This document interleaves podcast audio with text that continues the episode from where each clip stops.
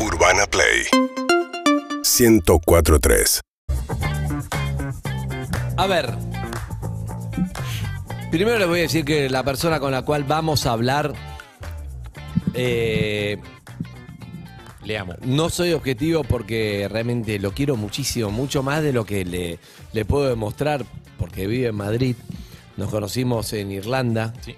eh, totalmente fortuito, hace muchos años. Compartimos mucho, muchos viajes, muchas aventuras, ¿no? Fuimos creciendo, nosotros estamos acá. Él era bastante niño, ahora ya, ya es un hombrecito, es padre de Carlos. Un Le mandamos hombrecito. un beso grande. Y sí, Le ya, hago una ternura, hombrecito. Es que si yo le digo su nombre, yo que soy un viejo, ¿entendés? Entonces prefiero un hombrecito y yo sigo estando acá. Vos estás me- vos estás mejor y- capilarmente que- Sí, capilarmente no, no es su fuerte, pero es una persona... No, lo que más recuerdo de él, eh, que me divierte muchísimo, es esa imagen en el 2014 con los auriculares enchufados, actuando como estábamos en la radio. No sé, algo así, no me acuerdo, ni siquiera me acuerdo de la situación, pero En Brasil. Lloramos de risa. Yo estaba obsesionado con que quería que hable con Maradona de alguna manera porque era yo le quería regalar como esa esa esa posibilidad menos mal porque no volvió más. Después de Brasil no hablamos más con Diego, así que fue ese momento. Y después tiene lo de él, ¿no? Que para mí realmente es uno de los mejores periodistas deportivos que conozco. Es obsesivo, es preciso, es siempre, siempre está, no duda en nada, es ordenado. es Y al mismo una- tiempo no es tibio. no es tibio, es una computadora, mucha personalidad. Si tiene que decir, defenestró no está Simonetti hoy, pero ¿te Sí, sí, acordás? claro, sí, por supuesto. a Gago como jugador era que le decíamos, no, no puedes decir, es muy antigago. Muy antigago. Y así. eh, y por supuesto que es Antón Meana, nuestro corresponsal, lo llamamos así porque sentimos que es nuestro amigo en Madrid. ¿Cómo levantó? Muy buenos días. Buen día, qué ilusión saludaros. Muchas gracias, Andy, a todos. Un placer. Bien. Siempre es, viste, lo que le puedo decir, puede ser largo o corto, chupa un huevo. Él va a seguir con la información, él ¿ok? sí, un tío Porque es prolijo, español y es prolijo y es del norte de España. Una, una vez le vendí, le vendí dólares blue. eh. ¿En serio? Sí, al revés, le ¿Es compré, verdad? traía dólares y le di pesos acá. Y no lo cagué. Cuando vino con su madre a comer Exacto. en otro y no lo cagué Sí. para nada, eh. o sea, le hice buen precio, todo Lo que bien. se merecen. ¿Cómo está Lucía? sí, ¿Cómo está Carlito? ¿Cómo están todos? ¿Bien? Bien, todos muy bien. Afortunadamente de maravilla. Carlos a punto de salir del cole y Lucía trabajando. Así que yo en la gloria aquí en casa descansando un poco. Bueno. Entonces, siempre lo, lo llamamos para hablar de algo y claro, pasaron cuatro días, pero el caso Vinicius sigue, por ejemplo, en España, porque claro, como siempre que hay un, un- un acto así racista, lo que despierta es lo que hay de fondo, ¿no? Nunca es solamente un acto, empieza a sacar, sale de abajo lo, lo peor o lo mejor de las sociedades, pone en discusión y se trata de eso. Entonces estaba bueno charlar con Antón un poco de eso, contexto, porque sí, de darle un contexto, de ver cómo va. Y siempre el tema a dónde va el Lionel siempre viene bien. hoy lo vi- hoy leí Eh. algo, para hoy leí algo, leí a Iniesta desde Japón, Sí. que está con Joaquín Levington, Sí. diciendo, a mí me gustaría volver a Barcelona con 39 años, lo cual te imaginás con Xavi de, Xavi de técnico y vuelve Iniesta con Lionel, falta que salga de la cárcel Dani Alves y... ¿Y Piqué? Pero no creo que salga. Y Piqué que vuelva. Y Piqué que tenga ganas de volver a jugar al Y- fútbol. y- Guardiola que se cambie de equipo, sí, total. Bueno, ¿cómo está, Antón? Bien, ha sido una semana muy complicada. eh, ha sido un tema casi de Estado. eh, llamadas de Lula da Silva al presidente del gobierno de España, Ah, conversaciones sobre Vinicius. Sí, sí, conversaciones sobre Vinicius y la Liga Española en la cumbre del G7 en Japón. No. Ha hablado Naciones Unidas, ha hablado la Casa Blanca. Es verdad que el tema se ha hecho mucho más global de lo que pensábamos, pero es evidente que si a un futbolista del nivel de Vinicius eh, le realizan cantos racistas o gritos racistas en un partido de fútbol en España, pues tenemos un problema. Y a mí no me parece mal que todo esto se amplifique para que consigamos acabar con el racismo en los campos de fútbol. Es imposible, yo creo, acabar con el racismo en la sociedad. Es un problema global y, es imposible ponernos ese objetivo. Vamos a acabar con el racismo en el mundo, pero creo que sí que podemos acabar con el racismo en los campos de fútbol. Es fácil detectar a la gente que insulta, es fácil detectar a los ultras, en Argentina les llaman ustedes barras, los que más eh, gritos racistas cometen en España eh, suelen estar ubicados en lugares muy concretos de los estadios y yo creo que esto va a servir para que por lo menos dentro de los campos de fútbol en España se termine con los insultos racistas. Eh, pregunta, Antón. Porque acá los barras está muy ligado a la política, hay plata de por medio, ya no tiene nada que ver con que es muy hincha. Entonces, en España es igual, el ultra termina estando relacionado con, con dinero, con política, con el club, con Narcotráfico, amenazas, negocio, qué sé yo, o es algo que es muy hincha y son los loquitos que tan fanáticos que son, se van de mambo? ¿Cómo funciona? No, es, es, es, parecido también. Está politizado. Hay gente que va a los estadios y que no es ni siquiera de ese equipo, simplemente es por formar parte de una masa y poder, eh, no sé, tener comportamientos violentos, pero en ese grupo de gente siempre hay seguidores muy futboleros que con tal de eh, provocar a un futbolista del equipo rival son capaces de, utilizar cualquier herramienta. Y el problema es que no es lo mismo cualquier herramienta y cuando pasas la línea del racismo, pues te encuentras con un problema. Y en España nos lo hemos encontrado este año muchas veces y es una vergüenza.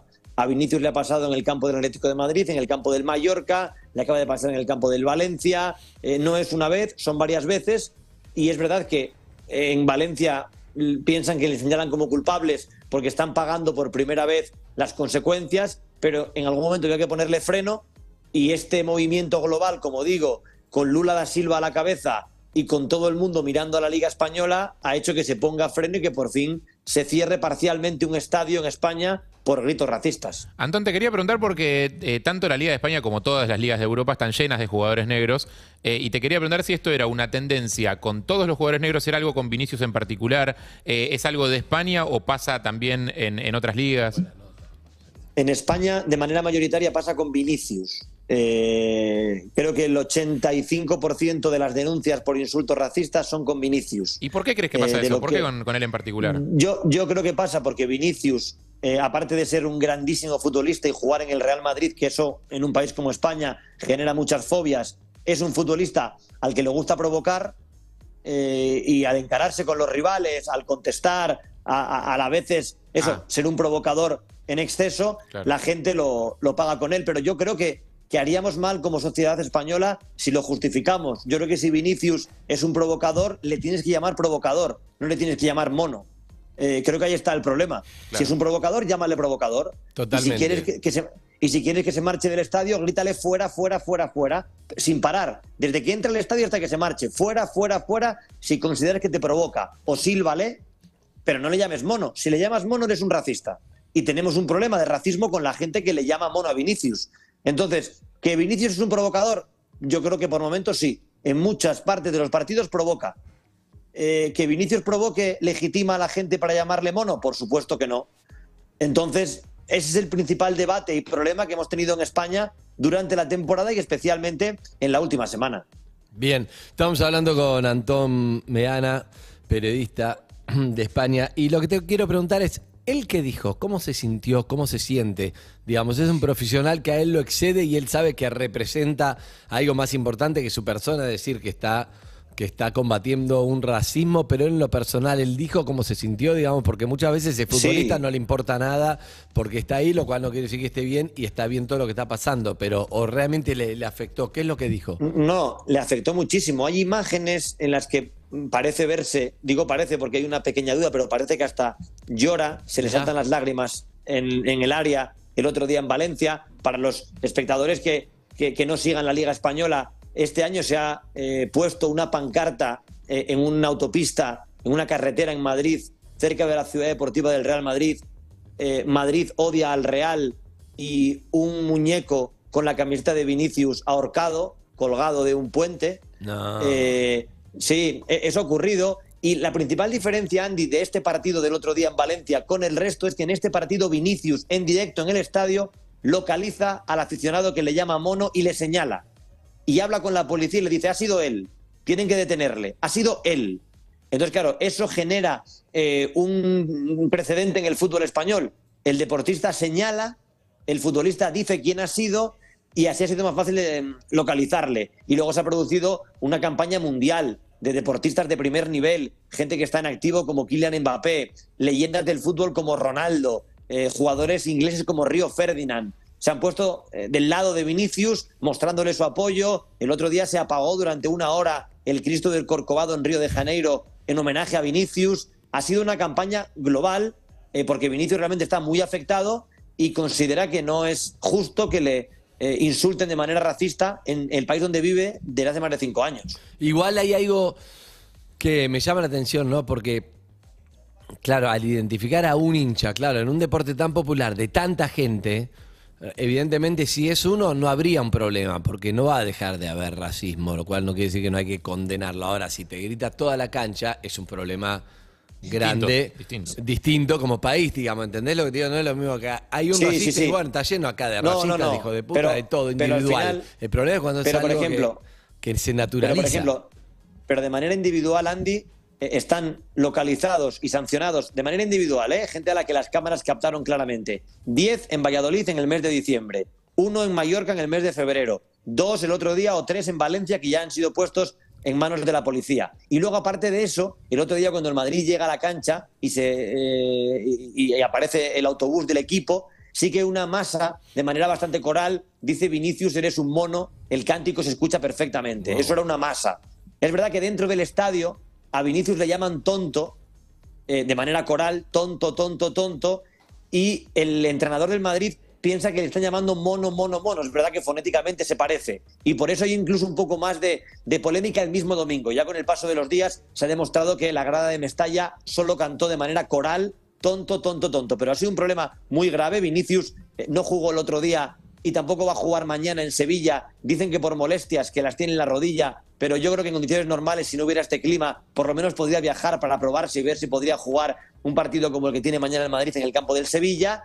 Y, el Valencia, que por otro lado se juega permanecer en primera división, es un histórico, no, sé como, con quién podría comparar el Valencia en Argentina, pues como yo que sé, Racing de Avellaneda, por ejemplo, un histórico del fútbol eh, que en alguna mala temporada le toca eh, pelear por no descender. Pues el Valencia va a jugar el domingo con un sector de su grada clausurado eh, por insultos racistas en un partido que necesitan a todo el campo lleno habitualmente. También digámoslo, ¿no? Que le digan tonto no lo vas a sentir bien. Como que al final en vez de mono le decían tonto, tampoco lo vas a sentir bien, pero técnicamente. Ya es lo infantil, tonto, eh, claro, lo medio- de, lo de. Sí, lo Ton- de. tonto es medio- racismo. Bien, es medio estamos tonto. hablando con Antón Meana. Bien, cambiando de tema. ¿vos querías uno más? Sí, este? tenía, Dale. tenía una duda más. Eh, acá corregime entonces si me equivoco, porque no soy español, no vi partidos en España, no fui a la cancha nunca en España, pero históricamente siempre supe o me contaron que la afición del Real no ha sido precisamente la gente más progresista del mundo. Eh, digo, siempre muy, asociados en la historia al franquismo, etcétera. Eh, te quiero preguntar si eso cambió, si la identidad del club cambió de alguna manera, a la luz de que en este caso son las víctimas, eh, o uno de sus jugadores es la víctima. Eh, siempre ha sido un estereotipo, ¿no? El Madrid un club del poder, de derechas, el Atlético, por ejemplo, un club más de la calle, de la gente, más de izquierdas, aunque luego el grupo radical del Atlético de Madrid siempre ha sido vinculado muy a la extrema derecha. Eh, son estereotipos, lo cierto es que el Bernabéu es un campo que el otro día homenajeó a Vinicius como no se recordaba. Eh, Vinicius somos todos, basta ya. Saltaron todos los jugadores del Madrid al campo con la camiseta de Vinicius y se ha convertido casi en un tema que el club lo quiere poner como bandera. Y, sí, no, no, no, no ha sido un club eh, especialmente reivindicativo eh, el Madrid y su afición, a lo mejor con temas sociales eh, en la grada, pero el otro día el, el ejemplo que se dio a nivel mundial yo creo que le beneficia mucho al, al club por esa imagen potente de todos arropando a, a Vinicius. Eh, pregunta, antes de presentarte a José Bianco, también tiene una pregunta para vos, Antón. Eh, pero antes de, de Vinicius, jugaron, me imagino, varios jugadores. Sí, un de, exacto, y nunca había pasado Sí, bueno, en- eh, por decirlo de una Sí, en, manera. do- en- en- en- en- en 2005 es el precedente más famoso en España, con un jugador mundialmente conocido, Samuel Eto'o, Claro. que en la Romareda, en la Romareda en Zaragoza a Eto'o también le hacen gritos racistas y Eto'o por primera vez dice que se marcha del campo, que él abandona el terreno de juego. Ah, Eh, el, árbitro, el árbitro le convence, los compañeros también le convencen para que se quede, para que, entre comillas, como suele decirse, no ganen los violentos y no te echen de tu eh, puesto de trabajo. Eh, han jugado muchísimos. El Madrid está lleno de futbolistas eh, que son negros. Rodrigo, Rudiger, Militao, David Zalaba, Chuamení, Camavinga, jugadores que juegan ahora en el Real Madrid con Vinicius. Entonces es un poco lo que le decía Harry. Yo creo que a Vinicius, cuando Vinicius fallaba, cuando Vinicius vino a España, eh, era un futbolista eh, de la que mucha gente se reía porque pensaban que era, que era mal futbolista. Cuando Vinicius la echaba fuera, no se reían tanto de él, ni se metían con él. Con Vinicius también influye que ahora mucha gente se rió de él, eh, le quiso hacer un meme de Twitter y ahora se ha convertido en un aspirante al balón de oro. Entonces, eso, unido a que no podemos negar que Vinicius es un provocador, porque le gusta, porque el otro día, cuando le expulsan, se marcha del campo y en el centro del campo le hace a todo el campo de- del Valencia, que como digo es como si fuera en el campo de Racing de Avellaneda, el gesto de a segunda, a segunda, se van sí, sí, ustedes todos se a va a la segunda. B. Sí, sí, sí, Claro. entiendo. Claro, se van a la B, ustedes todos a la B. Vale, pero que Vinicius sea un provocador no justifica que le insulten de manera racista. Bien, bien, bien, está Eh, claro, está claro, está claro. No, en Bien. todo Claro. caso tendrá sus sanciones deportivas él. o sea, Exacto. Claro, lo que tenga. O- o- y, lo- y luego tendrá el desprecio de compañeros que, y rivales que han dicho que Vinicius no se comporta bien. Pero si, si en España, ya termino con esto, si en España no somos inflexibles con el racismo, pues tendremos un problema. Y yo creo que tenemos que ser inflexibles con este tema. Bueno, to- tocando justamente esto que contaba Antón de hace más de, de 15 años con el caso Eto eh, y, viéndolo como una tendencia, porque no es resolver el caso puntual, eh, si el jugador es eh, provocador o no, sino el comportamiento en general de la, de la sociedad, porque es una cancha de fútbol, pero no deja de ser la sociedad. Y también contemplando esto que eh, se intenta modificar desde los chicos, la educación, por ejemplo, el juego FIFA continuamente da mensajes contra el racismo. Ustedes dirán, es una pavada, ¿no? Es un juego que lo juegan millones de, de chicos Sí. a lo largo del mundo. ¿Cómo sos vos con respecto a- a- al optimismo? ¿Tenés optimismo en base a esto o sentís que los casos se van a seguir repitiendo eh, y, y apuntándole a, a la provocación o no del jugador? Yo a nivel España soy muy optimista, porque creo que la letra con sangre entra y el hecho de que a la gente le sancionen y le prohíban ir al estadio y cierren gradas de verdad y encima esté el gobierno de España, eh, la Liga, la Federación, el Madrid por el medio, hacen que el tema sea mucho más duro. Eh, el otro día decía Xavi Hernández, en la línea de lo que tú comentabas ahora, el técnico del Barcelona, que, que está horroroso el insulto racista y que tenemos que terminar con ello, pero que tampoco se puede normalizar que te llamen tonto durante el partido desde la grada o que te insulten, que a un panadero en una panadería no le van a insultar por la mañana por cómo hace el pan, eh, o que no van a ustedes a la puerta de la radio mientras hacen el programa decirles lo malos que son, que en el fútbol se ha normalizado el insulto y que a lo mejor tenemos que desnormalizarlo y, denunciar a cualquiera que falte al respeto eh, amparado en, el anonimato de la grada, escoltado por, por una masa de gente que va al estadio. Yo si soy optimista, creo que en España es muy difícil que volvamos a ver insultos racistas corales, porque la gente se da cuenta que te pueden pillar, que te pueden sancionar, que puede ser un delito de odio y sobre todo que te pueden cerrar Claro. el Bien. estadio y no ir a, Perjudica a ver al equipo. equipo. Claro. Bueno, eh, Claro. si extrañas mucho los insultos racistas corales, pues venía acá una temporada Sí, a, la- a la cancha, Antón. ¿eh? Tenemos, ¿eh? Antón, tranquilo, que acá no pasa nada. Bueno, acá yo, tenemos todo tipo de discriminación. poco. Y barato, aparte No hacemos solamente. Es una persona en el córner esperando al jugador que va a patear al córner para gritarle en la cara y escupirle mientras, mientras le grita. o sea, Acá tranquilo, eh, tenés ese es el todo. fútbol de verdad, viejo. Tenés discriminación en sexualidad, en temas físicos, en racismo, lo que vos quieras. Acá si te gritan todo, tonto, ¿eh? agradecé. Claro. Poco a poco, poco a poco. Eh, Antón, para cerrar, eh, eso, esto de In- Iniesta quiere ir a Barça es una fantasía, ¿no? Un poco queremos juntar Sí, ese bueno, Barcelona fue- 2010, pero imposible, ¿no?